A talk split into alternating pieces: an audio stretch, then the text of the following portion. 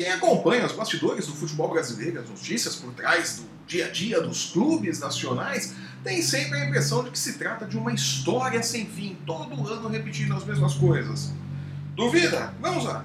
Todo ano tem algum técnico que assume o clube como provisório, jogadores rescindindo contratos na justiça, clubes empurrando suas dívidas com a barriga, eleições confusas para novas presidências e diretorias de clubes e anúncios bombásticos que não se confirmam. Ou seja, história sem fim se repetindo sempre. Eu sou Flávio Soares e essas são as minhas caneladas para o ganhador.com.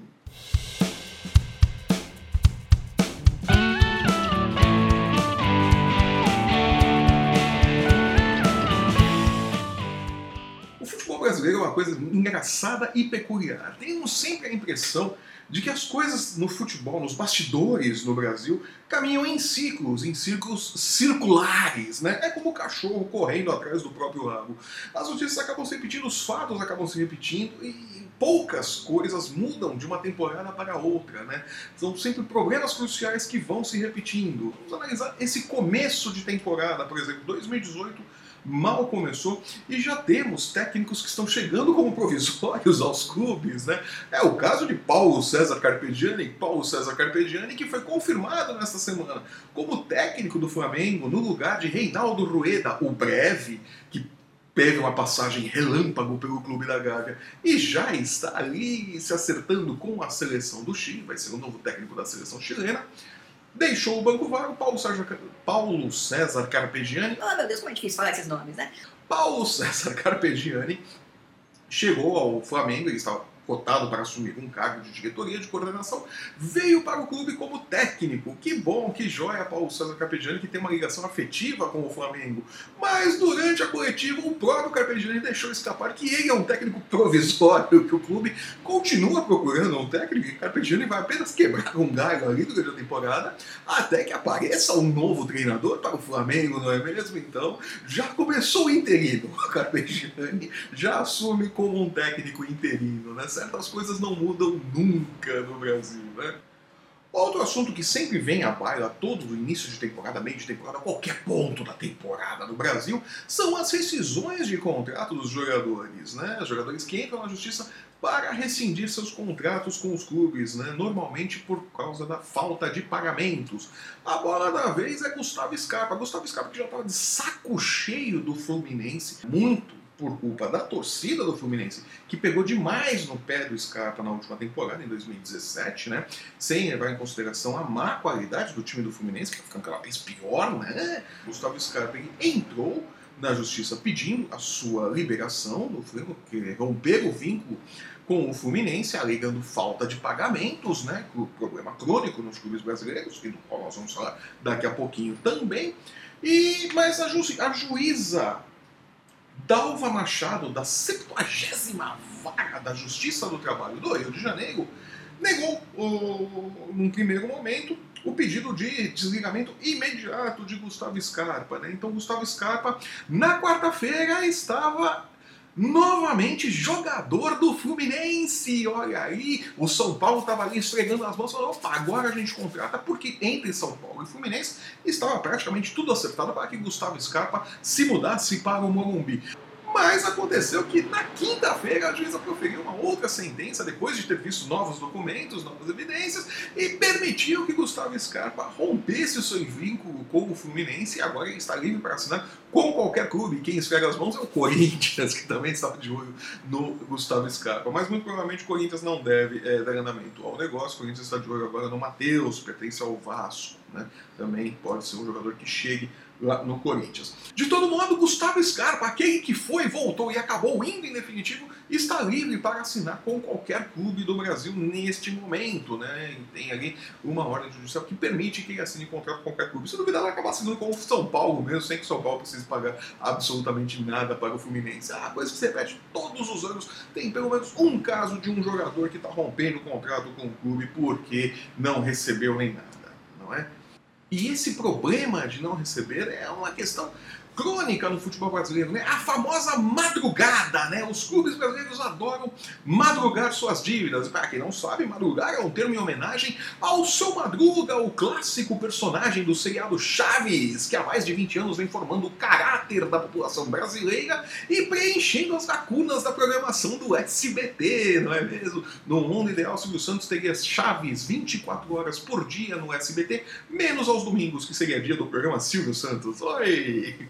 De todo modo, o Corinthians está madrugando, assim como o Fluminense, né, que está madrugando suas dívidas, e foi o motivo da, da rescisão de Gustavo Scarpa, né, e também um dos motivos do Fluminense ter feito um corte ali de 8, 7, 8 jogadores, né, que saíram, inclusive Diego Cavalieri e Henrique, o Corinthians também está madrugando suas dívidas. O Corinthians ainda não pagou o prêmio de, do Campeonato Brasileiro, da conquista do título de campeão brasileiro aos jogadores do Corinthians. Deu uma madrugada, disse que paga na próximo dia 20.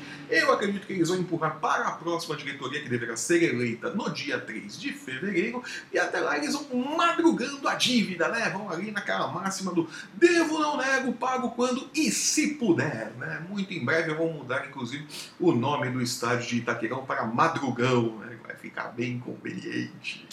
E falando em Corinthians, e falando em eleições, mais um problema que se repete todo ano é a história sem fim, é o circular, né? São situações circulares, o cachorro correndo atrás do próprio rabo o tempo todo. Né? O Corinthians terá eleições agora, no próximo dia 3 de fevereiro, né? Uma data, ó, supimpa, foi genial essa escolha de data. Depois que a temporada começa, você vai eleger diretoria, o cara não gosta do técnico, não gosta do jogador, desfaz tudo que está sendo feito. É, assim, uma ideia genial, né? Coisas de Corinthians, não é mesmo, né? São geniais as pessoas que planejam esse tipo de coisa. De todo modo, o Corinthians terá eleições no próximo dia 3 e três candidatos estão sob investigação. Há uma comissão dentro do clube que deverá decidir até segunda-feira se André Sanches, ex-presidente do clube, Antônio Roque Cittadini, que já foi diretor de futebol do clube durante a gestão de Alberto do Alibe, e Paulo Garcia poderão ser candidatos às eleições do clube. E isto porque há uma suspeita de que eles pagaram as dívidas de uma, alguns sócios né, do clube para que eles pudessem votar nessas eleições do dia 3 de fevereiro. Né? Eles estavam inadimplentes, estavam devendo ali seus compromissos como sócios do clube para poderem votar e tudo mais e tal. E aparentemente esses três candidatos saíram pagando as dívidas de algum desses sócios e tal para que eles pudessem participar das eleições. Né? Se for comprovado realmente isso, eles devem ter suas candidaturas impugnadas. Né? Então, a uma comissão dentro do clube que deverá resolver isso. E sempre tem algum rolo em alguma eleição, né? Tá lá o Vasco que não nos deixa mentir, né? O Vasco que ainda não sabe quem é seu presidente, né? Até o momento, aparentemente, Júlio Brandt ia assumir, mas o Eurico Miranda agora está cogitando chamar novas eleições. Já que vão validar aquela urna, aqui pode, não pode, vai, não vai, não vai, vão validar, não vão validar aquela urna, não sabe o que. O Rico Miranda já aparece com a assunto vamos fazer as eleições todas de novo, né? Como se não fosse dar problema numa nova eleição no Vasco, não é mesmo? Aí quando for, tá, o Vasco tá lá, tem presidente, não tem presidente. Como é o Corinthians agora que não tem candidato, né? Tem candidato, não tem candidato, não dá pra saber quem vai ser candidato. Até a próxima segunda-feira deveríamos saber quem serão os candidatos realmente à presidência do Corinthians. Né? O Corinthians começa o ano bem bagunçado, né? E ainda, né, com essa, e ainda com dívidas, né? O Corinthians aí com essas dívidas aí de premiação dos jogadores e tudo mais. E o que é pior, né? Tem a dívida com os jogadores ainda cogita contratar, olha o ônibus passando, cogita contratar Henrique Dourado. Henrique Dourado que tem uma cláusula no contrato que ação, o Fluminense é obrigado a aceitar qualquer proposta, vamos lá, falar direito, Flávio Soares, qualquer proposta acima de 10 milhões de reais. Então, o Corinthians tem esse dinheiro, por da venda de jogo. Então, os Corinthians chegaram ali com os 10 milhões, tira Henrique Dourado do Fluminense, Henrique Dourado muito provavelmente virá para o Corinthians. O problema é que o Corinthians tem dinheiro para trazer Henrique Dourado, mas não paga a premiação dos jogadores. Então, isso vai dar dor de cabeça. Sempre dá dor de cabeça isso daí, né? Como também dão dores de cabeça os anúncios bombásticos que não se realizam, né? Como foi ali a questão de Sidorf no Atlético Paranaense, né? o holandês voador que foi anunciado que ia vir como técnico, não sei o que lá, depois não veio, deu um balão gigantesco no Celso Petraga, era o presidente do Atlético Paranaense, aí eles ficaram se xingando nas redes sociais, e de todo modo, Sidorf acabou virando o Drogba de 2018, né? Pra quem não se lembra, o Corinthians fez todo um estardalhaço no começo de 2017 dizendo que traria droga Drogba, que Drogba viria. Tá, no final, Drogba não veio porcaria nenhuma, né? Então, é, é, é, aquela coisa do anúncio do grande craque, do estardalhaço todo, que não se concretiza, né? Drogba não veio tal, Sidorf não veio, né? Mas, por outro lado, eu disse no último programa que Júlio Brandt, o virtual presidente do Vasco, ou não, vai saber o que, que vão decidir, né? Amanhã isso muda todo dia, né? O Vasco tem presidente, não tem, vamos saber. E todo mundo, Júlio Brandt, como eu já havia dito, jantou, almoçou, desculpem, almoçou com Samuel Eto'o em Paris, né? E sondou, fez uma proposta ali e Samuel Eto'o se mostrou muito interessado em vir jogar no Brasil, em jogar pelo Vasco, né? É, então havia ali essa possibilidade de que Samuel Eto'o fosse anunciado como reforço do Vasco caso Júlio Grande seja confirmado presidente do Vasco, né? Samuel Eto'o, como não quer saber da política do Vasco, nem nada disso, já entrou em contato com um empresário aqui no Brasil, passou uma procuração e autorizou esse empresário a negociar com qualquer clube que queira contratar Samuel Eto'o. Ou seja, quem tiver dinheiro para pagar os salários de Samuel Eto'o poderá contar com o talento do atacante camaronês de 36 anos no seu time nesta temporada de 2018. O Samuel Eto'o manifestou um desejo ali de jogar no Brasil, vejam só, e pode ser com qualquer clube, né? O Vasco foi lá, abriu as portas, mas Eto'o vai vir com quem pagar, na verdade é essa, né? Vamos ver se o Júlio Brandt for confirmado ali, técnico, presidente, técnico não, presidente do Vasco, pode até ser que que Samuel Eto'o venha para o Vasco, mas qualquer um que aceitar ali pagar os salários, a pedida de Samuel Eto'o está, a pedida inicial dele está chegando ali na casa de 800 mil reais por mês, o que eu acho muito, tá um jogador de 36 anos, mas vamos lá, e não sou eu que administro os clubes, não é mesmo? Que sempre dá para madrugar esses salários, né? Madrugar é uma coisa, a prática saudável dos clubes brasileiros, não é mesmo? De toda forma, Samuel Eto'o pode acabar sendo anunciado aí em algum clube brasileiro, caso alguém tenha bala na agulha para pagar seus salários, né? E isso é o que nós temos para o dia de hoje, né? Notícias curtinhas, foi tudo muito rapidinho, a semana ainda está morninha, né? A temporada ainda está começando, os clubes estão começando a fazer seus resultados. Aí tem Corinthians, Atlético Mineiro, Fluminense lá na Florida Cup, né? O Atlético Mineiro foi com um time totalmente reserva para lá, não tá nem aí para a Florida Cup, perdeu para o Glasgow Rangers lá, o time escocês, por 1 a 0 O Corinthians conseguiu empatar com o PSV, depois venceu nos pênaltis, conseguiu ali o pontinho essa e tal. E hoje, sexta-feira, o Fluminense faz a sua estreia também na Florida Cup. De todo modo, então, os times estão começando, né? Os estaduais começam a partir da próxima semana, né? E aí sim vamos ter ali aquele agito né? do, do que está acontecendo. E na terça-feira, obviamente, eu retorno aqui com as nossas caneladas, né? Para ver como está esse pré-início de estaduais, como os clubes estão, como está essa tensão, essa expectativa para o início da temporada, para valer mesmo com os estaduais, com a bola rolando, valendo ponto, valendo título. Vamos ver como os grandes clubes do Brasil começam, os times da Série A começam os estaduais, né? Fica aí essa grande expectativa. Eu estarei aqui de volta na próxima terça-feira com as minhas nossas caneladas para o ganhador.com. Lembrando que as caneladas do ganhador agora são todas as terças e sextas-feiras.